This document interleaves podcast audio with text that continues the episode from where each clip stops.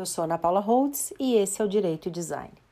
Legal Design no Ministério Público é o tema desse podcast, que eu fiz questão de trazer depois que eu conheci o trabalho que vem sendo desenvolvido no GAT, Grupo de Apoio Técnico Especial do Ministério Público do Rio de Janeiro, pelo Rafael Lemos de Souza, promotor de justiça, que coordena uma equipe fantástica da qual faz parte a Liz Mariano, uma das designers da casa. Eu conheci o Rafael e a Liz num dos meus cursos de Visoló e fiquei tão impressionada com a atuação deles que passei a acompanhar mais de perto o que vem sendo feito no MP do Rio. Foi aí que eu conheci também o Pedro Borges Mourão, promotor de justiça que já atuou como secretário de Tecnologia da Informação e coordenação de análise, diagnósticos e geoprocessamento do Ministério Público. Nesse episódio, eu converso com o Pedro e a Liz sobre processo de design, visoló, jurimetria e como tudo isso tem sido usado para defender os interesses públicos em ações de grande repercussão, como é o caso da linha 4 do metrô do Rio. A conversa rendeu muito e o podcast é longo, mas não dava para cortar nada. Então aproveitem e depois me contem o que vocês acharam. Ah, e se vocês souberem de outras iniciativas do setor público, me contem também. Vocês podem me chamar no LinkedIn, no Insta, arroba ulaholtz, e no site anaholtz.com.br. Existem alguns movimentos fortes no setor público e é importante que todos conheçam e se animem em replicar nas suas áreas de atuação. Então, vamos aos nossos convidados. Olá, meu nome é Pedro Borges Mourão. Eu hoje estou promotor de justiça no Ministério Público do Estado do Rio de Janeiro e eu gosto sempre de me apresentar como um contador de histórias jurídicas, né? usando sempre é, artefatos de jurimetria, legal design visual law para tentar é, chegar a uma experiência do, do, meu usuário, eu gosto de entender dessa forma, é menos utilitarista. Né? Não é exatamente necessário que o leitor da peça jurídica é, não possa ter nenhum tipo de prazer na experiência de leitura dele. A gente consegue levar uma leitura mais agradável, porque leituras agradáveis transmitem melhor ideias. E mais importante do que isso, não só transmitir ideias, me parece muito importante na leitura jurídica que você seja capaz também de causar um efeito no teu leitor. Você está escrevendo para pessoas humanas. Bom, e onde tudo isso começou, né? Da onde veio essa história toda? Indo muito lá atrás, a tecnologia entrou na minha vida quando eu era músico, na verdade. É, eu fui músico 10 anos na vida, profissional. Fui contratado da Sony Music do Brasil. Eu tinha uma banda de reggae chamada Dread Lion. E essa banda eu tinha função meio tecnológica. É, e ali eu comecei a trabalhar com programadores quando a gente tinha que construir patches de compressão de áudio né, para as guitarras e, e, tudo mais. E ali o código entrou na minha vida, a tecnologia entrou na minha vida. Alguns anos depois eu mudei de área, fui para o direito, advoguei, me formei, advoguei. E até o ponto em que eu fiz concurso é, para o Ministério Público e fui aprovado. E nessa jornada, a tecnologia sempre me acompanhou, né? Eu sempre fui o, o, o maluco, né? Do, do, concurso, aquele que gosta de tecnologia, aquele que fala nomes... Exato. Aquele que fala nomes estranhos, é, sem querer, achando que as pessoas vão entender, e na verdade está cometendo um erro incrível, né? Que usa as expressões que as pessoas entendam. Não adianta você saber termos técnicos se quem está te ouvindo não está entendendo. Bom, e nessa jornada, uh, o legal design, o visual law, a gestão jurídica, na verdade, legal ops, né, como a gente chama hoje, entrou na minha vida de uma maneira muito experimental uh, e muito concreta, na verdade, debruçado sobre problemas muito, muito evidentes. Uh, o primeiro marco, a par de experiências menores anteriores, foi quando eu estava na subcoordenação de um lugar chamado Centro de Apuração Criminal, o CIAC, Centro Integrado de Apuração Criminal, que foi uma experiência, de certa forma, de legal design, onde a gente tinha o Ministério Público e a polícia trabalhando juntos no mesmo prédio é, delegado ficava na sala ao lado e a gente tinha ali as conversas que, que eram necessárias no momento ali da leitura do próprio inquérito, né? E ali a gente tinha é, um grande volume de inquéritos que tinham vindo é, removidos das delegacias que então tinham sido transformadas em delegacia legal, né, no governo Garotinho. E é, a primeira percepção que eu tive ali, quando eu comecei a analisar aqueles inquéritos todos, era que metade daqueles inquéritos, eram 50 mil inquéritos, eram inquéritos de homicídio. E aí foi instintivo, né, intuitivo, bom, vamos nos debruçar sobre o crime mais grave, né, o crime contra a vida, e aquele que é mais volumoso dentro de um, de um acervo, dentro aqui da, da minha meta, do meu objeto de, de análise. Né. Sem querer, eu já estava ali fazendo um pouco de pesquisa, né, pesquisa superficial do, do legal design, do design, na verdade. E dentro dessa pesquisa ficou claro para mim que é uma das grandes causas, se não a maior causa de insucesso dessas investigações de homicídio, era o fato de que a vítima não tinha sido identificada. Uhum. E eu me lembro claramente que trabalhava ao meu lado um delegado excepcional que me ensinou muita coisa, muito experiente. Até porque naquele projeto os delegados mais antigos foram removidos lá para o centro integrado, a gente trabalhava ao lado deles. Uh, Dr. Henrique Sampaio, grande profissional, é, abraço se estiver aí nos ouvindo, né? saudades daquele tempo. Uh, e em determinado momento eu fui lá na sala dele bati para reclamar, né? educadamente, claro, mas fui reclamar de um inquérito em que a vítima não tinha sido identificada e parecia que não, não faltava muito para aquilo tivesse acontecido, assim, aconteceu pequenos problemas ali aconteceram para isso. E ele me falou uma frase que marcou o projeto que então foi criado logo depois, né? Ele me disse: "Doutor Pedro, se eu não sei quem morreu, como é que eu vou saber quem matou?" Né? um insight, né? E aí aquilo me deu um insight, né? Eu falei, pô, ele está coberto de razão, né? É, a gente precisa saber quem morreu sempre. E aí eu comecei uma segunda fase dessa pesquisa, também de maneira intuitiva, né? quase que instintiva, onde eu aprofundei essa pesquisa para identificar de fato os fatores críticos de sucesso que levavam à identificação e a sua não observância, evidentemente, é um insucesso daquela uh, identificação e, evidentemente, um insucesso da própria investigação e todo, né, toda a tragédia que vem disso. E a gente identificou esses fatores com muita clareza e ali foi construído então um primeiro modelo de processo de trabalho, onde eu aprendi a linguagem BPMN para construir fluxos de trabalho. E ali, é, também intuitivamente, né, porque esses nomes não, não existiam no mercado naquela época. Ninguém falava em visual law, legal design. Você pesquisava isso em sites? Tinha alguma fonte de tinha, tinha assim, a pesquisa era método de gestão. Né? Tá, é um Google mesmo. no Google. E aí, é, também ali a gente tinha é, a oportunidade de trabalhar com alguns outros profissionais de tecnologia. Não, dá uma olhadinha aqui em método de gestão, BPMN, você vai gostar. Acho que é interessante aí para o seu projeto e tal. E aquilo acabou, de fato, servindo como uma luva. Uhum. E a gente construiu uma solução. Olha, para identificar uma vítima de homicídio é importante que esses fatores aqui sejam estritamente observados Uh, e essa pesquisa ela foi muito interessante. A gente foi a campo, inclusive, a gente visitou os campos de indigentes e entendemos as legislações municipais que levavam à indigência, ao fato da, da pessoa estar tá sendo enterrada, não só, é, na maioria dos casos, não identificada, mas em muitos casos identificada, enterrada como indigente, sem nenhuma notificação para as famílias. Isso levou a um programa de notificação de famílias de desaparecidos que tinham sido identificados em caso de homicídio.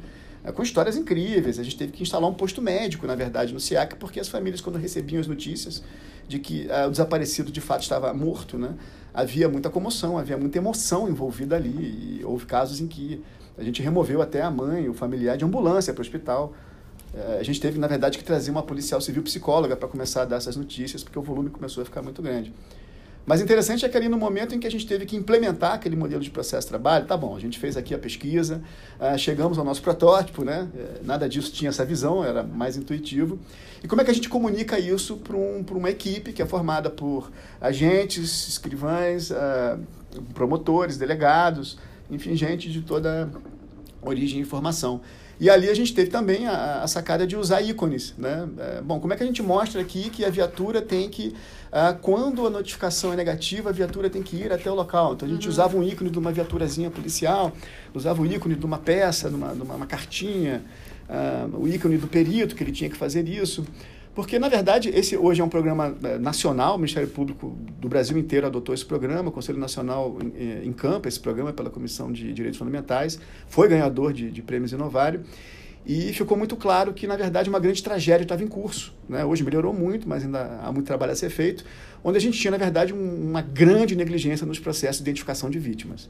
Né? Pessoas que podiam ter sido identificadas datiloscopicamente não eram é, talvez por falta de insumo, falta de material, enfim, havia muitas razões, mas o fato é que pessoas humanas estavam sendo enterradas é, como indigentes, sem notificação da família, gerando uma tragédia nacional, onde o número de desaparecidos só aumentava e hoje não é exatamente pequeno.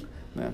Então, mergulhar no, no na pesquisa, chegar perto do, da, dos usuários, das pessoas, dos envolvidos, né? Das pessoas, né? Eu não gosto de usar a palavra usuários muitas vezes, porque na verdade são sempre pessoas que estão ali envolvidas. Isso foi gerando vários outros insights e várias outras necessidades de projeto, né? E, e, e gerando também as soluções e protótipos e também coisas que você deve olhar até hoje e dizer, puxa, isso precisa melhorar, isso precisa mudar, né? é, por causa de chegar perto mesmo do que é que está. ir a campo, né? Olhar o que estava acontecendo. Exatamente. É, conhecer os gestores dos ossuários, dos cemitérios onde os indigentes estavam sendo enterrados. Caramba, você chegou lá. A gente chegou lá e entendeu como é que os ossos eram transportados, porque as direções municipais de origem sanitária têm uma regra para quanto tempo você mantém aquele corpo não identificado inumado depois você transfere para um ossário. Né? Em muitos casos, o ossário era, um, na verdade, um, um, dispensário de ossos, não havia mais a individualização ali daquela ossada. E, de outro lado, é, é, quando a gente começou a dar as primeiras notícias, olha, encontramos o seu desaparecido. É, porque o primeiro insight foi pesquisar, será que essa vítima de homicídio não identificada, ela consta como desaparecida? Bom, se eu não sei o nome, como é que eu faço a comparação? Bom, tem outros elementos. Né? Será que tem uma tatuagem? Será que tem uma deformidade? Será que tem um membro amputado? Será que tem uma cicatriz, um traço distintivo? E foi a base, na verdade, da construção do modelo de dados do banco de dados que suporta hoje o Sistema Nacional de Identificação e Localização. Porque da leitura dos autos de exame cadavérico, a gente identificava, uma vítima estava uh, não identificada. E você ia ler o auto de exame cadavérico, ele tinha uma tatuagem de um anjo surfando uma onda com o pôr do sol atrás. Bom, isso não é exatamente é, comum, né? Quantas pessoas têm uma tatuagem igual a essa? Ah, este aqui tem só nove dedos, esse aqui ah, não tem o pé, esse aqui tem uma cicatriz de apendicite, ah, essa vítima, mulher aqui, tem uma cicatriz de cesariana. Enfim, você juntando ah, esses elementos, você maximiza essa possibilidade de modo que hoje o programa funciona por inferência. Né? A gente tem um algoritmo de automação que permite que a gente cruze automaticamente esses dados e diga, olha, para esse uh, não identificado, há toda essa probabilidade de que estes desaparecidos possam ser candidatos. E a partir daí você executa uma segunda fase de filtragem até chegar, e o programa tem hoje é, índices de resultado fantásticos. Né? Mas a expressão humana, de fato, é, é, é, foi um mau aprendizado. Porque quando essas famílias começaram a chegar lá, porque a gente notificava para comparecer, a fim de que a gente pudesse dar a notícia, olha, a gente encontrou a pessoa desaparecida, né, lamentavelmente na pior situação, mas prime o primeiro insight foi, bom, a gente prefere saber que ele morreu do que continuar achando que ele está desaparecido. Uhum. Né? Isso foi um fator muito importante, né? Aquela busca desapareceu. E em muitos momentos a gente pôde é, conhecer, bom, o que, que levou esse desaparecimento? Qual foi a história desse desaparecimento? Ele saiu de casa um dia e nunca mais voltou? Né? Na verdade, havia muito, muitas, muitas nuances né, que a gente não imaginava dentro desses desaparecimentos, histórias das, das mais incríveis. E foi ali que eu fiquei fascinado pelo, pelo modo de contar e narrar histórias, né? E a gente criou uma classificação original de causas de desaparecimento no Brasil para esse programa. Né? Desde conflitos intrafamiliares até o desaparecimento voluntário, onde a gente localizava o desaparecido e dizia: olha, não conta para a minha família, não quero ser localizado. Uhum. Né? Isso gerou até uma discussão jurídica sobre como tratar uma situação dessa, né? qual era ali o âmbito da privacidade da pessoa que a gente poderia de fato trabalhar ou não diante da, da situação de desaparecimento. Então, de fato, esse contato com, com os atores, com as pessoas, né? exatamente como você colocou, e, e, conhecer a dor, né, o sucesso, a derrota, a vitória disso tudo, foram elementos fundamentais para a gente conseguir, de fato, é, trabalhar nesse design, porque isso é um design de, de, de muitas é, nuances, né? É um design de informação, é um design de sistema, é um design de projeto e é um design legal.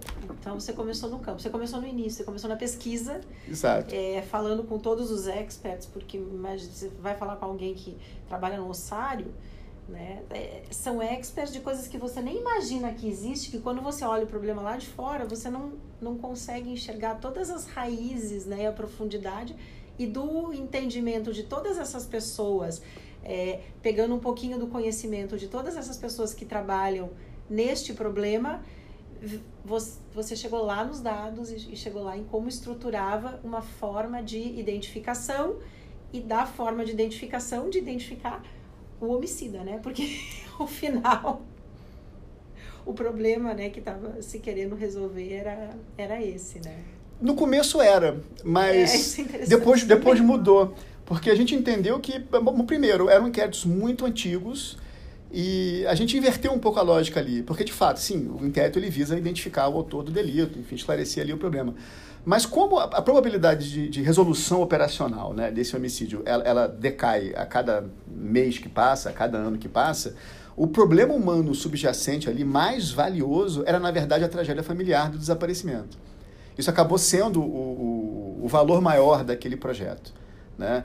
É, se a gente for contar em números, eu tenho muito mais orgulho de quantas tragédias familiares que estavam ali sofrendo com aquele desaparecimento a gente conseguiu minorar, né? a gente conseguiu minimizar um pouco aquele sofrimento do que por quantos homicidas de fato a gente identificou e processou. Hum. Ambos os números são, são importantes, né? Sim. Mas certamente que o valor humano maior estaria nesse, nesse outro lado. Mas, de fato, isso, isso é relevante porque a gente acabou evoluindo o projeto também, que foi também vencedor de um outro prêmio Novari, que foi o Programa de Resolução Operacional de Homicídios para a Meta 2 da Estratégia Nacional de Segurança Pública. Ali sim o foco era, é, de fato, solucionar o inquérito. Mas mesmo ali, solucionar o inquérito tinha dois lados. Né? É, e, e, não só o lado, é, havia o lado de você resolver o homicídio, identificar o autor, mas havia o lado humano de você, primeiro, é, resolver aquele problema pendente, né? Porque se você é, é réu, é indi... réu não, porque eu não tenho denúncia, mas você está indiciado no inquérito de homicídio. Enquanto aquilo não acaba, não chega a uma solução, você tem um, um problema na sua vida. Então, seja é, arquivando o inquérito, porque de fato você esgotou todos os meios, e esse era um dos propósitos, né? Como esgotar todos os meios racionalmente de investigação do inquérito para que você possa tomar uma decisão de arquivamento ou denúncia de maneira eficiente. Então, se arquiva por esse propósito, por esse método racional, você tem uma solução daquele problema. E se você, de fato, é, é denunciado, porque houve a prova suficiente, você vai se defender em juízo, com todo o contraditório, é, com, todo, enfim, com toda a possibilidade de defesa, o que, na minha opinião, é, é, é melhor do que ter que tecer argumentos em sede inquisitorial. Né? A gente teve recentemente agora uma modificação legislativa que permite uma atuação maior da defesa no inquérito, mas naquela época não havia nenhuma possibilidade de, de de contraditório no, inquérito policial. Então era uma posição pré-processual muito desconfortável em qualquer cenário. Né? Então, por isso que o foco era a resolução operacional, ou seja, certo. vamos para onde temos que ir, seja arquivar, seja denunciar. O que não pode é ficar aqui parado anos né? E a pessoa com esse problema pendente na sua vida, é, gerando consequências, né? Porque tem anotação, tem a distribuição do inquérito. E o, e o ir a campo e usar empatia e ouvir os, os experts que trabalhavam naquilo todo dia mudou completamente o rumo. Completamente. É, no ponto lá do ossário, é, a gente tem um análogo do lado de cá, porque uh, como estávamos todos no mesmo prédio, é, foi muito simples, simplesmente porque ficava divisão da seguinte forma: promotores e delegados no andar de cima, segundo andar, no primeiro andar, o operacional, né? O cartório e todos os, os, os, técnicos ali. Então foi muito simples descer a escada, não tinha elevador, desce a escada, bati lá na porta do, da equipe que estava vinculada à minha promotoria. E vem cá, é, esse aqui a gente não encontrou, assim, mas você pesquisou no sistema tal? Não, pesquisei porque tu tem senha. Ah, tá. E vem cá, e, e essa notificação aqui você mandou pela, pelo correio? Não, porque o AR está tá suspenso. Então a gente começou a identificar uma série de detalhes que eram, de certa forma, facilmente superáveis, né? mas que estavam ali engargalando todo aquele processo. Né? Então foi uma maneira realmente muito rica de aprender a dor lá no chão da fábrica. Né? Como é que a fábrica está processando isso aqui? E foi aí que, que, que, surgiu o insight de estudar um pouco de metodologias de gestão, né? Metodologia Lean, metodologia Kanban, né? toda essa análise constante do processo de gestão, é, e essas métricas PDCA, tudo isso foi incorporado no projeto e a gente começou a ter uma experiência jurídica, né? É, de técnicas de gestão que hoje está muito na moda, aí, o Legal Ops, né? com metodologias Scrum, Mas Agile, isso etc. Foi em que ano que... Isso foi em 2011.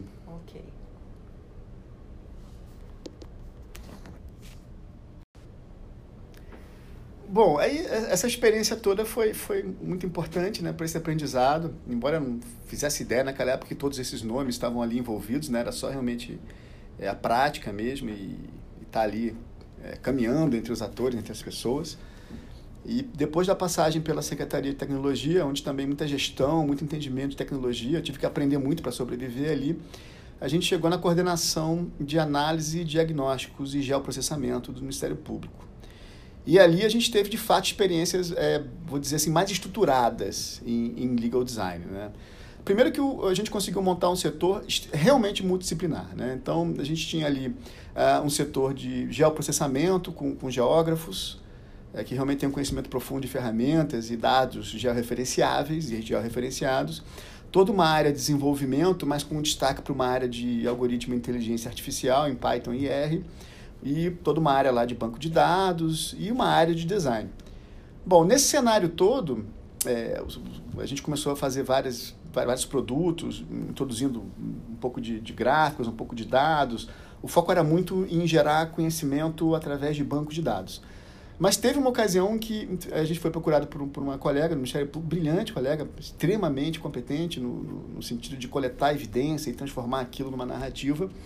Mas o fato é que a, a intenção era um inquérito civil, onde se é, propugnava a hipótese de que teria havido má gestão do carnaval no ano 2018, onde houve aquele caos todos, com, com canteiros derrubados, muitos crimes, etc., tudo bem, bem noticiado.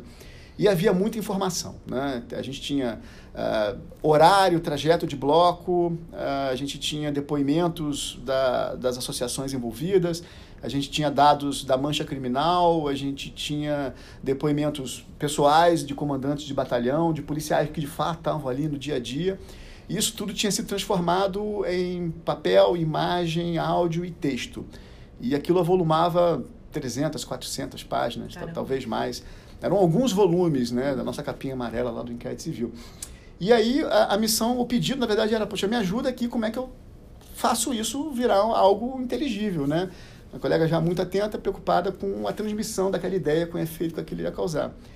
E aí o primeiro insight foi, bom, se a gente está falando de coisas se movimentando no território, né, em horário, e vários fenômenos acontecendo em locais que a gente tem noção de onde são e como aconteceu, o primeiro insight é vamos usar um story map para isso aí. A gente estava pesquisando story maps na época, comprando ferramentas de story map, editáveis, etc. E aí a gente é, trouxe a equipe de GEL para interagir com o jurídico, ou seja, com a, colega promotora, os assessores, enfim, as pessoas que tinham a capacidade de contar, né, de narrar aquela história. E o Story Map ficou fantástico. É, contou muito bem a história, né? a gente conseguiu fazer as animações onde os blocos uh, trafegavam pelos seus específicos trajetos, nos seus específicos horários, e fazendo coisas do tipo, bom, esses dois blocos eh, vieram daqui, dali nesse horário, se juntaram aqui uh, na Vieira Solta, em Ipanema, e agora vamos trazer a mancha criminal e plotar essa mancha criminal em, em, em imagens de calor para ver como é que isso tudo se relaciona. E foi fantástico porque justamente tudo aquilo que, que, que a colega já sabia, porque ela construiu aquela narrativa, ficou muito evidente, né? ficou muito exposto. Você assistindo um story map que depois foi transformado num vídeo de cinco minutos, uhum. contava uma história de, de 400, 500 páginas, né? Uh, de maneira muito direta e objetiva. E você via, de maneira óbvia, que, bom, algo deu errado. Né? Exatamente o que a ser pesquisado, mas é evidente que não funcionou.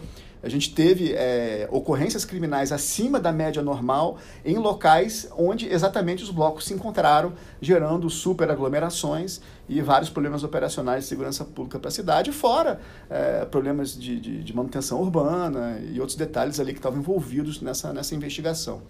Isso ficou muito legal, legal e, e foi muito bem aceita a ideia. A gente viu, bom, é legal. É... Isso é legal design. A gente já sabia que tinha esse nome, né? E ela deve ter ficado muito satisfeita também com, com o resultado, né? Porque acaba que foi uma equipe de geoprocessamento, é, promotores... É, banco de dados, dados para geral informacional, tá. né? Então foi, foi ali realmente a gente juntou duas ou três equipes ali uhum. e de fato o feedback foi muito legal e deu segurança. Então, porque ali era tudo muito experimental, num setor público muito tradicionalista, muito de certa forma, anacrônico por natureza. Então era uma ousadia fazer aquilo, né? Será que as pessoas vão entender? Depois a gente reproduziu essa mesma técnica de story maps em outras oportunidades e deu super certo, a ponto de, de, de colegas mais antigos e experientes levarem story maps em vídeo para despachar com o órgão especial do Tribunal de Justiça. Ah, sim? E deu super certo. Como é, que, como é que isso é recebido? Olha, ah, bom, eu, eu posso falar pelo resultado do entregável, uhum. né? Vamos usar essa linguagem. Qual era o desafio ali? É, havia uma lei que tinha sido é, editada, promulgada e publicada, que basicamente legalizava uma grande parcela do território do município do Rio de Janeiro que estava ocupado irregularmente. Realmente uma área muito expressiva, né? Áreas que deveriam ter recuperação, inclusive ambiental, que não poderiam, em tese, serem é, regularizadas. E a ideia é, era a seguinte: houve uma, uma ação de inconstitucionalidade dessa lei, que já estava em vigor, é, direcionada ao órgão especial, dizendo exatamente isso em muitas e muitas folhas, eh, explicando com muita técnica, com muita propriedade, que havia um vício flagrante de constitucionalidade, porque havia ali danos eh, ambientais irreparáveis que não podiam ser objeto de regularização, inclusive havia outras esferas de competência legislativa, etc. Muito bem, é, isso foi submetido a um, a um relator, uh, que, em primeiro momento, uh, indeferiu a tutela de urgência, que era para suspender a lei. Tá. Uh, isso foi tido uh, como, certa forma, marcante, porque o que, que aconteceria ali? Enquanto não fosse julgado o mérito, as ocupações irregulares iam naturalmente se expandir. Não é? E havia uma argumentação muito complexa no sentido de que, olha, essa parte aqui tem problema de mata ciliar, essa parte aqui tem problema de nascente, essa parte aqui tem problema de encosta, essa parte aqui tem problema de área marginal de rios e lagoas. Era uma teia muito complexa, né? Então a gente construiu um story map onde o território afetado pela lei, que era toda essa área do município aqui nas áreas de proteção, nas áreas de planejamento, né, AP1, AP3, onde a gente ia plotando camada por camada exatamente o impacto. Então, primeiro, todo o recorte de exatamente todas as áreas impactadas pela regularização. Depois, o cálculo da dimensão né, em metros quadrados disso. Depois a gente ia mostrando ponto a ponto. Olha, tá vendo esse conjunto de áreas aqui? Agora vamos plotar as áreas de proteção ambiental que estão envolvidas e vamos ver o conflito entre a área regularizada e a área de, prote de proteção ambiental impactada. Isso era feito camada a camada por, por tipologia ambiental.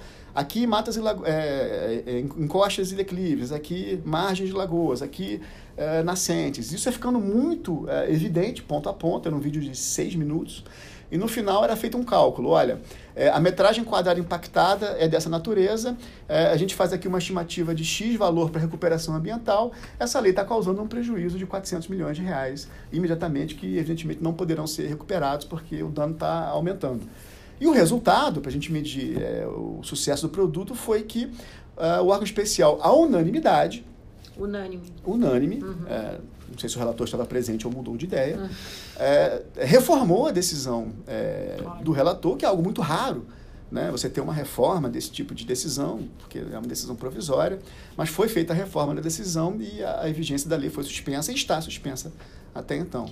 E eles se manifestaram com relação à forma como tudo isso foi mostrado, ao uso desses recursos visuais e... É, isso ficou mais no, nos bastidores, mas é. É, qual é, qual é a cena, né? A cena ah. é um colega muito competente, muito experiente do Ministério Público, um grande procurador de justiça, é, foi despachar com os embargadores de órgão especial de uma maneira nova. Né? Não só a argumentação e o texto, mas a gente gravou esse story map num vídeo, dentro de um laptop, entregou esse laptop a ele, e é, havia uma fala é, que estava acoplada àquilo, que era a fala dele, e ele desenvolvia essa fala usando o vídeo do Story Map como sustentáculo. Então, é, eu não estava lá para ver, depois me relatou com, com, muita gentileza, mas eu imagino que a cena era mais ou menos a seguinte: o desembargador vinha aqui despachar, é, vamos assistir um vídeo? Eu vou lhe contar uma história. Uhum. Não é? Me parece que essa história foi poderosa o suficiente para provocar essa modificação que não é uma modificação comum, repita-se, né? não é normal o órgão especial reformar decisões de tutela de urgência negativas né? Ah, nesse âmbito de tutela de, de constitucionalidade. Então, para mim ficou claro ali que a gente tinha usado elementos de legal design, elementos de visual law, é, de maneira concreta, né? A gente chama o legal design de guerrilha, né? Adoro esse termo que vocês usam e, aqui. e ali o Tem feedback... hashtag para isso? Não, vamos criar. Legal vamos design criar. de guerrilha? legal design de guerrilha. E a gente teve ali um, um resultado muito legal. E ficou claro que, sim, uh, o judiciário, uh, mesmo uh, nos níveis mais experientes, né, os embargadores mais experientes pela justiça, que é o órgão especial, são os 25 mais antigos, recepcionaram positivamente essa iniciativa. Então, isso tudo tá, tá, tá aí na mesa para a gente trabalhar. Né? Essa imagem de que ah, o juiz, o promotor, o embargador não vão entender porque eles são muito anacrônicos, muito vetustos, né? essa, essa palavra que a gente usa lá. Não é verdade, tá? Eu acho que está todo mundo muito receptivo para esse tipo de abordagem. E quanto mais isso se multiplicar, eu acredito que os resultados vão se multiplicar da mesma maneira. Você estava comentando comigo, né, que promotor vê série, né, promotor vê filme, teve banda de reggae, né, tem dono, juiz também, então é, não tem por que a gente ficar preso numa linguagem que não, ninguém mais usa, né? Exato. E esse seu ponto é muito importante. É, a gente às vezes esquece que do outro lado tem exatamente um ser humano como você, né? Que tem filhos, carro, fica doente, tem dívidas, tem problemas na vida, sofre, tem alegrias. É, se você não é, vamos dizer, não é, não é, usar, né? Se você não trazer isso para sua narrativa como modo de também produzir um efeito é, nesse teu leitor, não é? Você está deixando de lado aí, eh, assim, técnicas muito poderosas de impulsionar a tua narrativa, né? Isso é muito importante. Tá certo.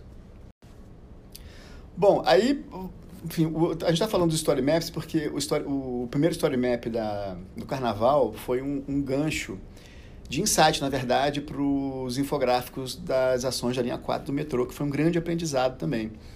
E a maneira como a gente chegou nesse resultado foi muito, muito autêntica, ela foi muito concreta, muito verdadeira, porque na verdade é, essa, essa mesma colega, não canso de dizer o quanto ela é brilhante em termos de, de construir essas, essas narrativas, né, conseguindo conectar essas evidências todas num, num amálgama que faça sentido lógico. É, logo depois houve também esse pedido de ajuda no sentido de transformar uma ação civil pública muito bem estruturada mas que pela complexidade ficou muito volumosa. Ela tinha 287 páginas E era um contexto muito interessante, porque já era final do ano de 2018, se não me engano, uh, por volta do dia 10 de dezembro, e havia uma necessidade premente de uma tutela de urgência de indisponibilidade de bens dos réus.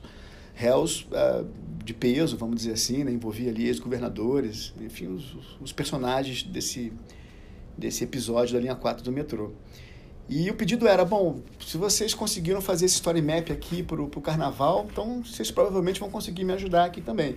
E aí o intuitivo foi, bom, vamos pegar a mesma equipe para se debruçar novamente sobre esse outro problema, porque provavelmente vamos chegar a um resultado parecido, né? E lá no, no, na CADG, no MP Mapas, não tem parede, ninguém tem gabinete. Eu sento lá na minha cadeirinha, no meu cantinho, como qualquer outro servidor lá, e todo mundo se vê, se fala. E eu estava vendo a equipe de GEL interagir com, com, com os assessores, com, com, com, os promotores do caso, e eu estava vendo de longe ali que o negócio não estava indo bem. Né?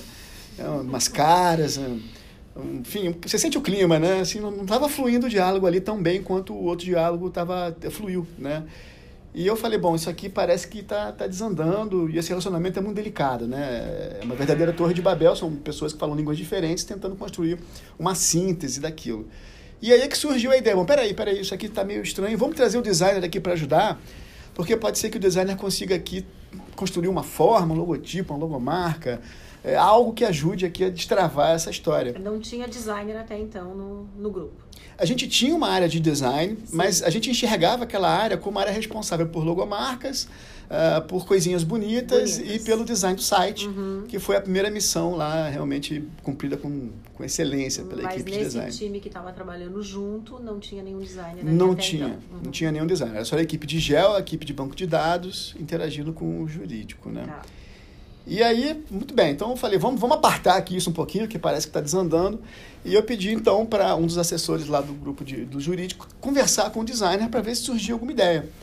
Bom, para minha surpresa, é, no dia seguinte, é, o nosso designer, então, o Will, né, conhecido como Bacudas no mercado, né, lá todo mundo tem esses, esses apelidos, né, pessoal de desenvolvimento, TI, inteligência artificial, design. Nome de guerra. Tudo tem nome de guerra, né? Ele passou horas ouvindo é, essa assessora e também a colega promotora, só ouvindo. Eu fiquei, eu fiquei observando, ele não falava nada, ele só escutava. E fala, fala, conta, conta, conta, anotava, não sei o quê. Estava ali naquele processo de pesquisa, né? Uhum. Que ele chama lá de brief. Muito bem. E no dia seguinte ele apresentou uma sugestão que, na verdade, era uma timeline contando a história, que é uma história que vem desde 1998, era um único contrato aditivado. Ele conseguiu captar exatamente a essência daquela narrativa de 300 páginas quase, que era o fato de que a cada momento em que aquele contrato era aditivado, havia um impacto na dívida pública e que, por é, consectário lógico, aquilo impactava em investimentos essenciais do Estado, como saúde, educação e segurança pública. Esse era o tema, ele captou ali o núcleo essencial daquela história e construiu uma timeline é, que interessantemente era um trilho de metrô, né? Então tinha esse elemento visual que, por mais simplório que seja, capta a tua atenção, uhum. traz uma empatia. Ah, legal, uma timeline que tem a ver com a história que está sendo contada, né? Sim. E começou a agregar naquele, naquela timeline os artefatos que mostravam que é, houve é, termos aditivos e associava o momento cronológico do termo aditivo ao incremento financeiro, ao impacto na dívida pública e aos personagens envolvidos naquele ato. Isso facilitou a compreensão da história de uma maneira incrível. Né? E novamente vamos medir pelo resultado, né? O que aconteceu? O fato é que esses infográficos foram encartados na, na, na ação civil pública. Isso foi apresentado ao magistrado. É um presente, vamos brincar aqui, um presente grego, né? Você recebeu um, um tema grave desse, complexo, uh, às vésperas do recesso. Uh, e o fato é que, para nossa alegria e, na minha opinião, para o sucesso uh, do interesse público, a, a tutela de urgência foi deferida num prazo de três a quatro dias. Caramba, que, na verdade, era o prazo que estava ali bem, bem espremido ali uhum. no, no final do recesso. E a gente fez uma experiência ali muito, muito ingênua, muito humilde. Pô, vamos, vamos trazer algumas expressões que a gente sabe que não estão no corpo da ação principal, no texto, para os infográficos. Expressões que são naturais serem usadas. Quais são os principais achados? Porque não só havia o infográfico da timeline, como outros foram construídos. Né? Um para resumir o histórico daquilo, outro para trazer os principais achados. A gente meio que desmontou a história e remontou, né, utilizando é, essas técnicas de elemento visual. E para nossa alegria, quando a gente foi ler a decisão, o colega ligou depois, olha que legal, deu certo, ele deferiu, conseguimos aqui eh, essa cautela que era muito importante, né, preservar ali o patrimônio é, dos envolvidos por uma eventual indenização do Estado. da sociedade, é, ficou claro na decisão que ele empregou na decisão expressões que só estavam nos infográficos. Nos infográficos. Então ele olhou de fato os infográficos. Ficou evidente né, que aquilo aconteceu e realmente a gente não teve a menor dúvida de que aquilo auxiliou, complementou, contribuiu né, para o momento em que você teve que não só transmitir a tua ideia e causar o efeito necessário né, no teu julgador. Né? É, a gente tem um leitor jurídico que é eminentemente é, desinteressado e aborrecido, não porque seja uma pessoa dessa forma, é porque a visão é utilitarista. Você quer ler aquela peça para resolver um problema. É Precisa é, ler, né? É, nem, na verdade, você nem quer às vezes, né? Verdade. Você tem que ler, né? Exato. Você primeiro é obrigado a ler. É, existe um tempo curto para você fazer aquilo e tem uma missão profissional para você realizar ali. Você não está lendo um livro por prazer, um livro que você gosta de ler porque é uma história ou porque é um conhecimento.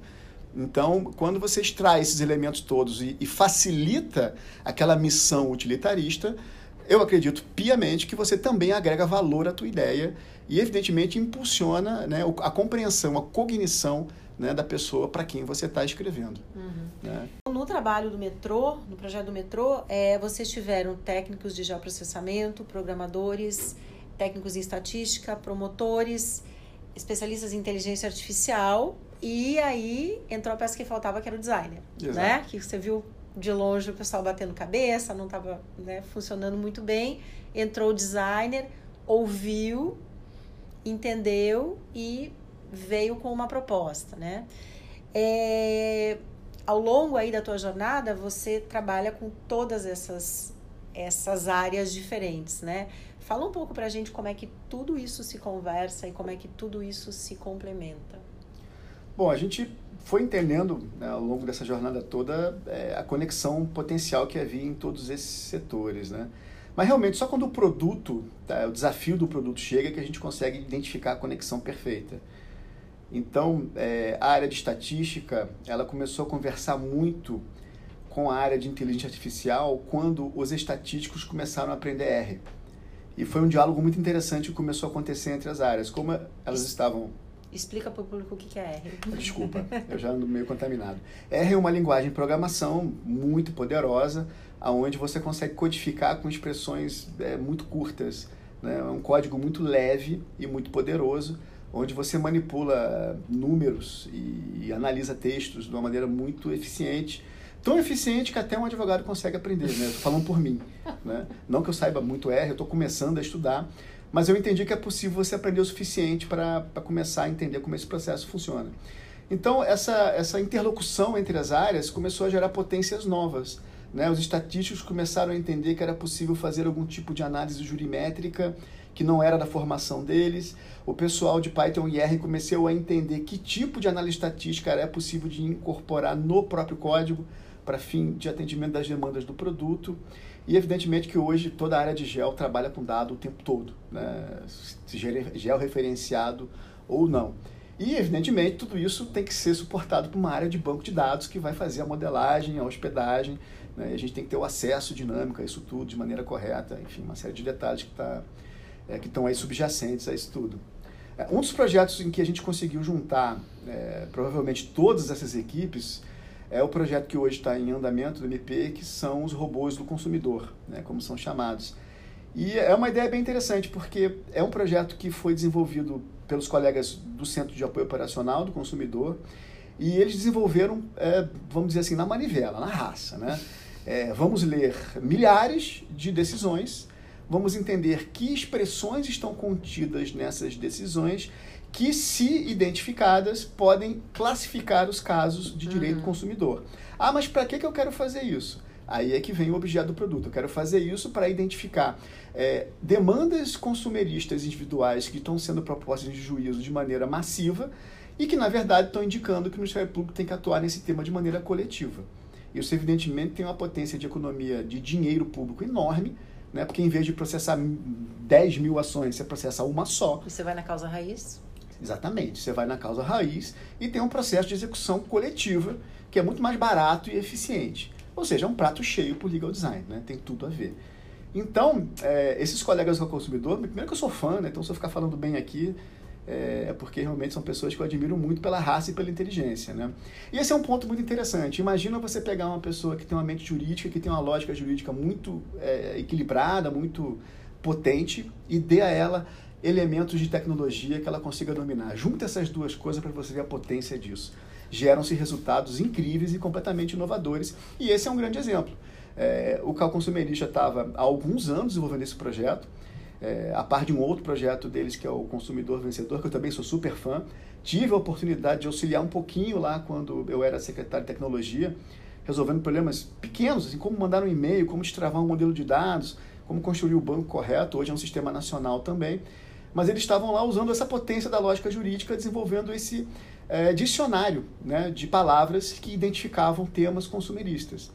E aí a gente estava do lado de cá já construindo os robôs de análise de linguagem natural. É, um deles a gente chama de Lira, em homenagem ao Roberto Lira, que foi um grande promotor de justiça, né? membro da Corte de A e é um promotor aqui do, foi promotor aqui do Rio de Janeiro. E o Lira, a função dele era aprender a ler sentença. Então a gente, ao mesmo tempo em que aquela iniciativa estava lá, caminhando sozinha, a gente estava aqui fazendo o Lira viver. E a gente ensinou o Lira a ler uma sentença e entender é, aonde estava a parte dispositiva e se lá a sentença era procedente, improcedente, ou parcialmente procedente, ou extinta sem julgamento no mérito. Muito bem, esse era é, o ferramental ali do algoritmo.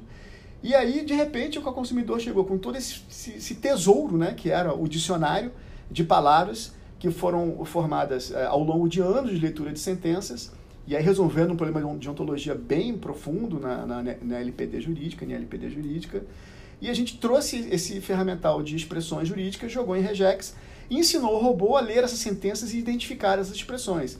Toda vez que você identificar a expressão A ou B sem que a C esteja presente, ou C, D e E com A ali mais distante, não sei o que, enfim, criou-se lá o algoritmo e o robô passou a classificar essas sentenças automaticamente. Ou seja, é, de uma equipe que manualmente conseguia classificar, eu vou chutar alguns números aqui, 50 sentenças por mês, o robô, em uma rodada de algoritmo, classificou 400 mil. Caramba.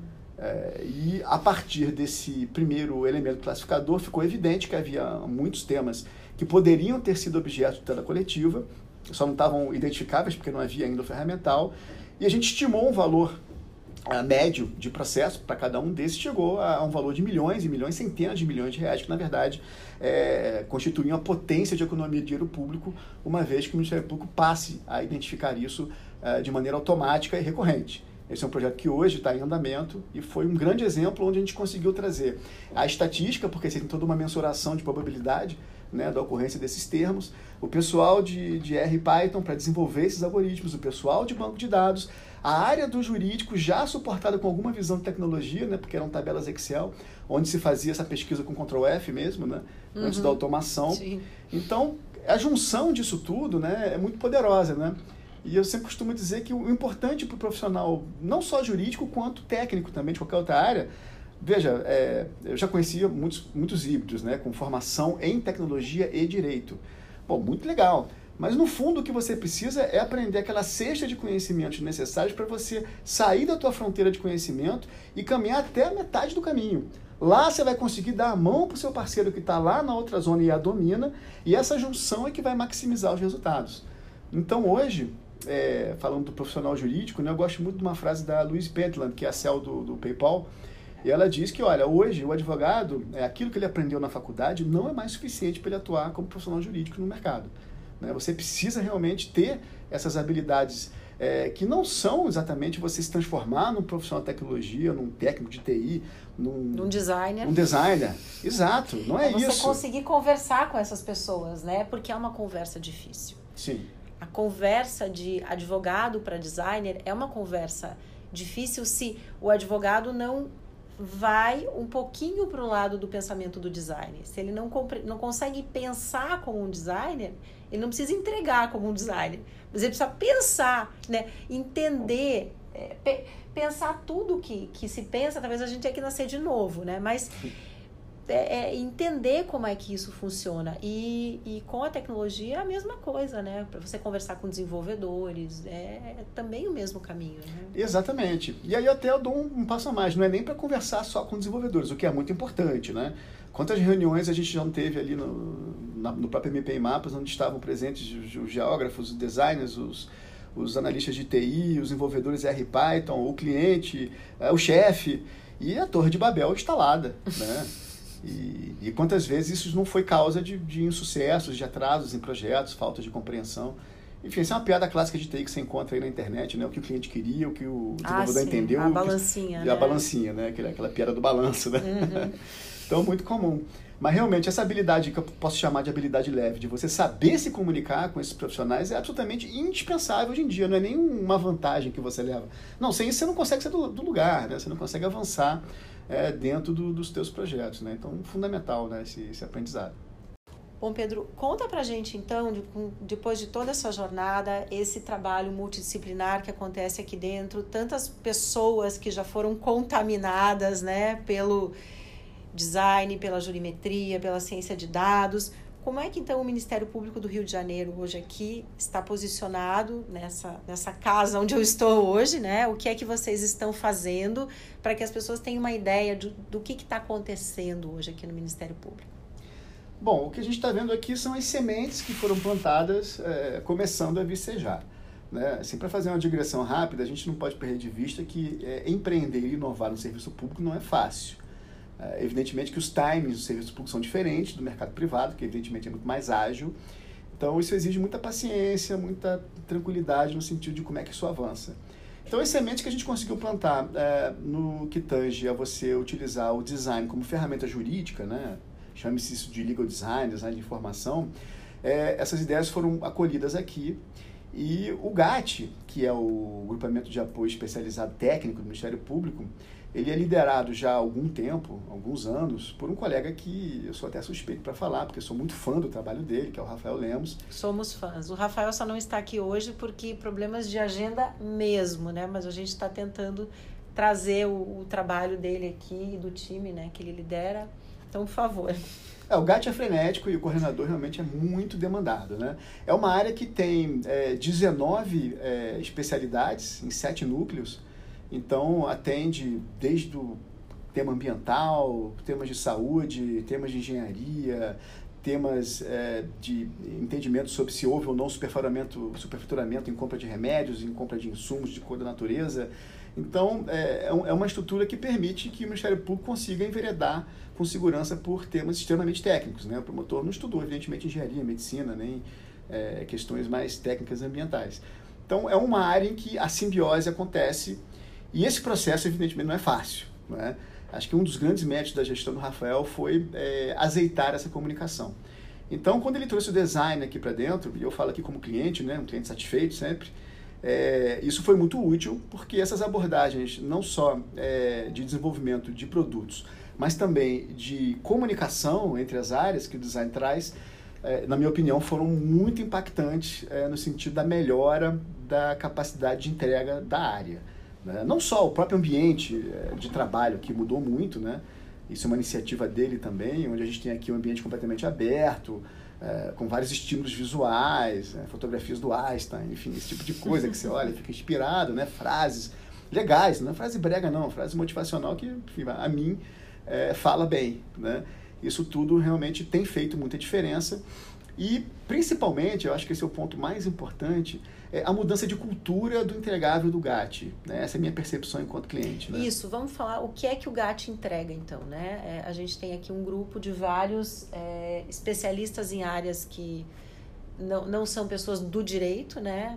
Tem especialistas aqui em economia, construção civil, medicina, municiando promotores do estado todo do Rio de Janeiro na hora de preparar as suas é, ações, iniciativas, ações, iniciativas, é, exatamente isso, né? É, então explica, vamos explicar o que, que o GAT entrega então para todos os membros do Ministério Público, né, do, do Rio. Não, perfeito. É, você está diante de uma investigação, né, a maior parte dos casos, e você precisa analisar uma hipótese técnica e você não tem o domínio daquilo. Então, uhum. vamos lá, vamos tentar analisar uma compra de insumos massiva de medicamentos por uma determinada prefeitura e você precisa entender se aquela técnica licitatória de, de aquisição é, teve algum tipo de má gestão, de superfaturamento, enfim, houve algum desvio ali em relação àquilo que determina a boa técnica. Porque, no fundo, a gente está falando aqui de uma discricionalidade técnica, que é um dos grandes elementos do direito administrativo que, na minha opinião, vem melhorando a possibilidade de controle da gestão pública. Não é? O administrador é livre para fazer o que quiser? Não, ele é livre para tomar decisões discricionárias políticas mas ele não pode tomar decisões que sejam atécnicas. Então, se eu tenho um conhecimento humano estabilizado em torno de determinado tema e você tomou uma decisão política que vai contra uh, esse conhecimento, a gente tem uma possibilidade de controle, né, de sindicabilidade desse ato. O que o GAT entrega é essa análise. Uh, então, por exemplo, vou usar um caso concreto aqui, onde a gente teve uma experiência de cliente muito feliz aqui com o GAT. Eu estava na promotoria coletiva da saúde, uh, no ano passado, enfrentando a crise que ainda está instalada né, dentro da saúde municipal. E o ponto era o seguinte: a gente queria e conseguiu, através de uma ação civil pública, a transparência dos dados de saúde. Uma transparência de 100%. Né? Uh, qual é o estado do serviço de cada posto, de cada hospital, se tem falta de insumo, se não tem, enfim, se foram feitos os pagamentos, todo o aspecto orçamentário, todo o aspecto logístico. E era importante que a gente demonstrasse para o juízo uh, de que maneira uh, os elementos de informação que a gente podia colher revelavam que isso era necessário, ou seja, que havia uma crise de fato instalada, porque você sempre tem, evidentemente, do outro lado, um discurso de que não é tão grave, de que está melhorando, que, enfim, era importante investigar. Bom, uh, várias vistorias foram feitas em unidades-chave, e aí já começou o ponto. Bom, quais são as unidades-chave? Quais são as unidades mais representativas? A gente tem aqui uma equipe de médicos muito experientes, competentes, que puderam indicar, não, essas unidades são representativas, porque por aspectos técnicos elas têm condição de abarcar uma multiplicidade de serviços, onde a gente pode observar a eficiência ou ineficiência disso. Ok, muito bem, vamos lá. Bom, dentro dessas unidades, quais são os indicadores que vão permitir inferir que há um problema ou que não há um problema? Aí a quantidade de leitos ocupados, é a quantidade de cirurgias em espera, é, é, qual é o, o, o, volume de insumos que tem que ter de medicamentos para a gente ter uma segurança operacional. São elementos muito é, técnicos que dependem de uma experiência profissional. Tem que ouvir um especialista da área médica. Exatamente. Né? O promotor de justiça não é obrigado a saber desse tipo de coisa. Não, e ele pode até se aventurar e construir algo interessante, mas certamente vai ficar aquém da capacidade uhum. desses profissionais. Né? E o próximo desafio era, bom, como é que a gente é, transforma isso num elemento de cognição que a gente possa mostrar né, para o magistrado. Aí entrou o design como complemento. Né? E aí foi até interessante lembrar disso, porque foi uma reunião, é, de, novamente, né, legal design de guerrilha. Né? É, a gente tinha três dias para fazer isso. Né? Basicamente era isso, três dias. Né? A missão foi dada na quinta-feira, é, final do dia. Eu sei porque eu trouxe o problema, mas também queria participar do processo de construção disso. Né? E a gente fez é, duas reuniões, pelo menos, aqui, onde Cinco médicos estavam aqui presentes, é, o pessoal de design, eu, a colega defensora pública, porque foi uma ação de parceria entre a Defensoria Pública e o Ministério Público, né, que são coisas que eu acho muito, muito importantes. E é, eu, como promotor do caso, e os outros colegas promotores, que as promotorias de saúde são todas interligadas, né, dentro dos temas que são ali é, objeto da atribuição. E ficou um, um, debate bem grande sobre como é que a gente ia demonstrar isso. Né? Uhum. Muitos elementos técnicos, os médicos com muitas informações, informação demais. E o design, nesse ponto, foi muito feliz no design de informação em conseguir dar um veículo para isso, né? É, a design responsável, pode falar o nome? Tá aqui, né? Vamos ouvir, Alice. A gente vai ter um episódio especial com ela, né? Falando de, de do trabalho de uma designer no Ministério Público, sim, né? Alice, você está aqui há quanto tempo? Eu estou aqui desde 2017. Desde, chega mais perto aqui, senão o microfone não vai pegar você. É, e aí entrou a Liz, então, para ouvir, entender e transformar essa informação. Sim, né? quietinha entre todos esses, esses, profissionais, todos os profissionais da saúde, o defensor, o promotor, e eu estava só ouvindo e vendo a, essa, esses ruídos da, da, das informações né, ocorrendo. Mas o doutor Pedro ele sabe conduzir bem já pela experiência que, que a gente já trabalhou juntos lá no, no na CADG e tal. A gente já conseguia já conversar e a gente conseguiu conduzir bem. E aí vocês tinham três um final de semana um final de semana. um final de semana. Ó, o pessoal trabalha algumas... final de semana aqui, tá? E algumas coisas assim que tinha que pensar era perto do Natal. A gente pensa também que o, o juiz, é, que seria o nosso usuário ali final, né? Quem a gente tinha que. Então eu fiz um mapa de usuário, enquanto eles falavam, eu conversei com o doutor, com o doutor Pedro e fiz um mapa para identificar qual, qual era o panorama que a gente estava. A gente estava numa crise, em uma crise de saúde e estava perto do, do Natal, é, recesso e tudo mais, e pensando também que, que o juiz tem os seus assessores, que são pessoas que estão ali lendo várias e várias coisas, e assim, tudo é um problema, né? Uhum. Tudo tem um peso. E foi assim, e isso chegou para mim na quinta-feira, só que os dados mesmo, bruto, lembrando que eu não entendo nada de saúde. Não entendo Nem nada. eu. Nem eu. não entendo nada de saúde, nada de direito. Eu entendo de comunicar. Daí chegou para mim na sexta-feira. Sexta-feira, quase no final da tarde, os dados brutos. E aí eu tive o final de semana para ter os insights. Aí na segunda-feira de manhã chamei a estagiária, sentei à mesa, assim, vários papéis, cheguei os dados, acho que a gente tenha isso, vamos prototipar aqui.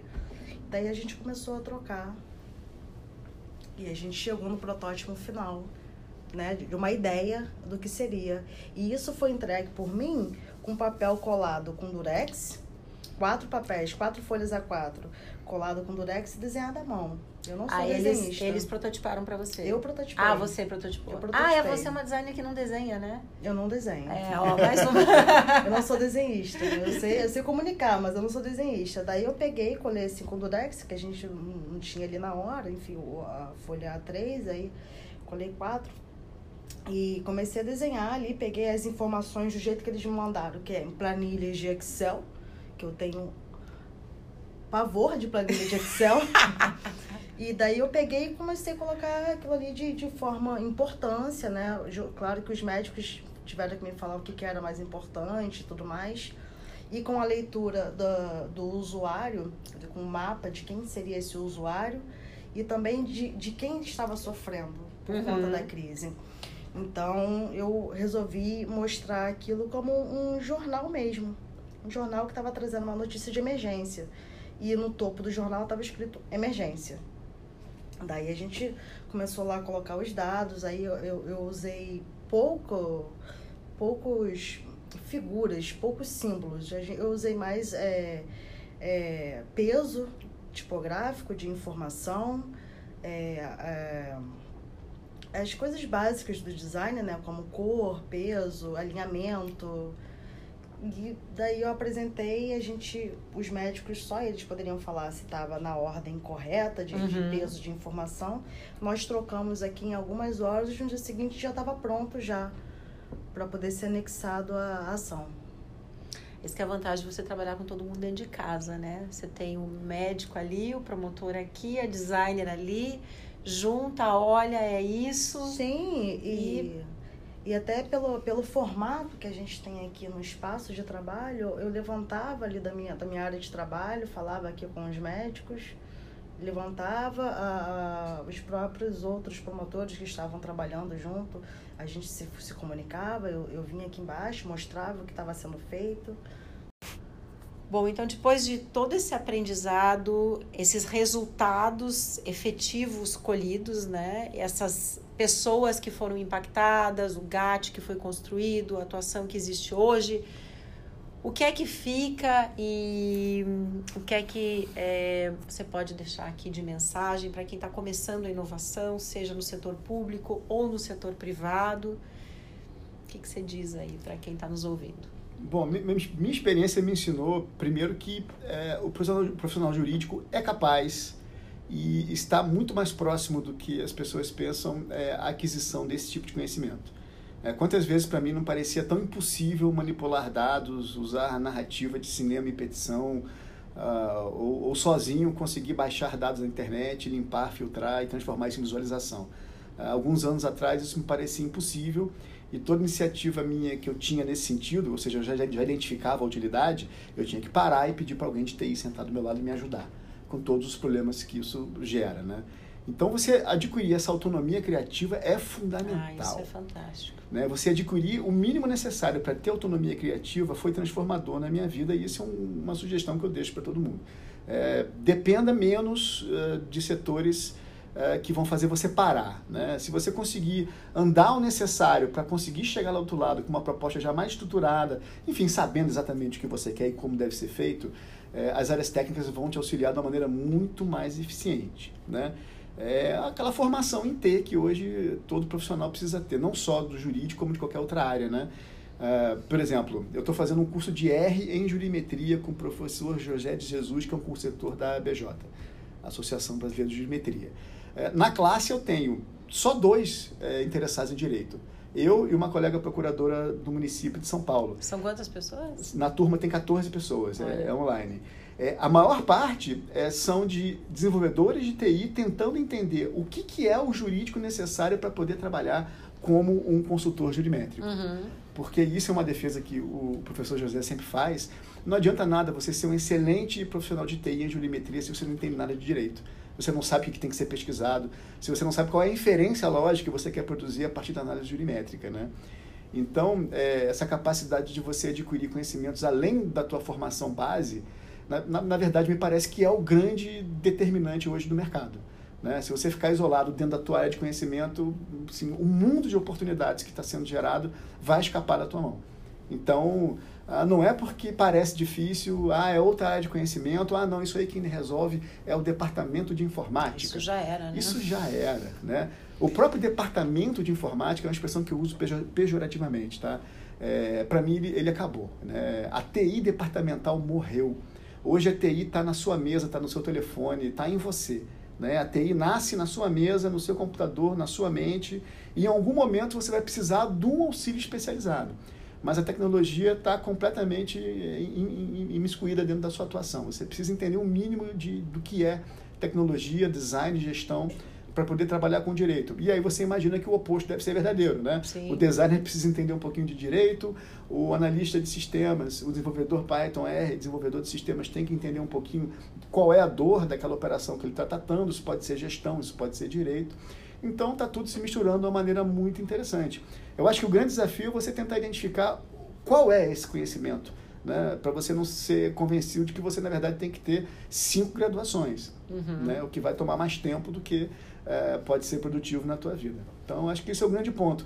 É buscar pequenos nichos de, de formação técnica que possam te agregar de maneira eficiente aquele conhecimento que você precisa para dar um salto né, na tua visão da tua área de conhecimento, né, alavancar a tua área de conhecimento trazendo complementos de outras áreas para poder se relacionar bem com essas áreas e avançar mais rápido sozinho, né? construindo mais conhecimento. E muita gente de dentro do Ministério Público te procura para esclarecer dúvidas. Oh, você que é o cara da tecnologia, você que é o cara do design, você, você virou uma espécie de consultor interno aqui de como é que... Muita gente não, assim, alguns queridos amigos né, é, confiam. Né? É um papel importante, né? Puxar Não. essa inovação, assim, é, é, é um papel muito importante. Sim, eu, eu tomo isso com, com muita responsabilidade. Uma missão, né? Uma missão, na verdade, é exatamente isso.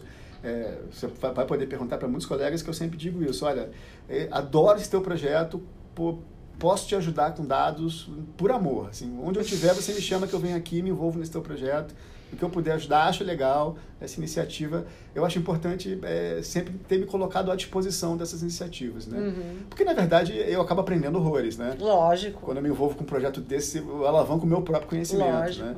Então, é, não é uma missão egoística, mas evidentemente que é, eu ganho muito com isso também. Então, é, essa é uma dica também. Você, você sempre tem que estar participando de projetos multidisciplinares. Né? É, e essa colaboração, né, que ela não é evidente dentro do, do, do direito, né? essa prática colaborativa. É, independente de qual que é a tua área de atuação, qual que é o teu serviço, qual que é a tua caixinha, né? Você se envolver também em coisas que não estão na tua atribuição é, descritiva, né? Como, como trabalho, mas que faz toda a diferença, né? E eu acho que a gente que é do, do direito, a gente está aprendendo, né? Com, com, os designers, né, Liz? Que a gente... Vocês são muito mais, né? O, o designer raiz, né? Bom, eu sou um pouco de cada coisa, Sim, mas... totalmente, é. O designer raiz, ele, ele é... O tempo todo está colaborando, né? Sim. E, isso acho que foi uma das grandes coisas que eu aprendi convivendo com os designers e me tornando também designer, né? Que a gente vira esse ser híbrido como que a gente ensina as pessoas do mundo jurídico a fazer isso, né? É, sem dúvida. É, o jurídico tem, enfim, eu costumo dizer que a gente aprende direito na faculdade do mesmíssimo jeito que se ensinava no século XVII. É, a maneira como se educa o profissional jurídico na academia não mudou muito nos últimos 500 anos. Se você pensar bem, é mais ou menos a mesma coisa. A gente sai da faculdade aprendendo a escrever uma petição, é assim, ó, dos fatos, né, do direito do pedido, pronto, acabou. Né? No, no, no máximo preliminares e inicialmente, né? E o fato é que não está em lei nenhuma que você precisa escrever desse jeito. Então, é, vamos lá, vamos, vamos explorar né, novas maneiras e ter sempre essa métrica, né? Eu gosto sempre de medir pelo resultado. Deu certo? É isso, é. Né? Causou o efeito que você queria? Porque se deu errado, não é que a sua iniciativa tenha sido inútil, você aprendeu, né? Mas vamos buscar aquilo que funciona, né? Qual é o resultado? Outro dia eu vi um post no LinkedIn que eu achei interessante. Ele dizia assim: Olha, minha timeline parece um anúncio da 3M. Né? É post-it colorido para tudo é, que é lado. Mas vem é. cá, que problema que você resolveu com isso aí? Não é? Vida de quem melhorou por conta dessa metodologia, né? É, metodologias são muito importantes, mas Post, não pode perder de vista. Post-it é meio, não é fim, né? É meio, é para dar voz para todo mundo, né? Para organizar as ideias, mas a gente não está aí para colar post-it, não. A gente está aí para resolver coisas, né? Exatamente. E, poxa, muito obrigada a vocês por essa visão, assim, raio-x é, do que é que está acontecendo no Ministério Público aqui do Rio de Janeiro, como o Legal Design está fazendo parte de, de, da vida de vocês aqui. Eu acho muito importante, né? A gente é ouvido massivamente por advogados, né? Então, é, o interesse do podcast também é trazer outras áreas, outras conversas que não aparecem aí todos os dias nas nossas redes. Quero agradecer muito Pedro, Liz, pela, pela disponibilidade, né? A gente está aqui há duas horas, talvez mais, conversando, sem se chamar de doutor, né? Que a gente pensou isso no início até. Precisa chamar de doutor? Não, não precisa, né? E você, né? fez questão de me falar que quando alguém te chama de excelência numa sala de audiência é porque alguma coisa não tá boa, né? É, não costuma ser um cumprimento, não. é que nem mãe quando chama o filho pelo nome inteiro, né? Exato. Fulaninho das tantas, né? Então, a gente teve essa conversa aqui muito aberta, muito reta, é, muito respeitosa. Eu admiro muito o trabalho de vocês, né? Eu, eu tenho entrevistado poucas pessoas porque eu quero justamente dar diversidade para o que os ouvintes né, escutam. E quero agradecer demais e declarar aqui meu voto de fã do que vocês estão fazendo aqui no Rio. Muito obrigada. Eu que agradeço. Para mim foi que nem ser chamado pela banda preferida para assistir o som do palco. Bem assim. Adorei. Bem assim. Valeu, pessoal. Obrigada. Obrigada.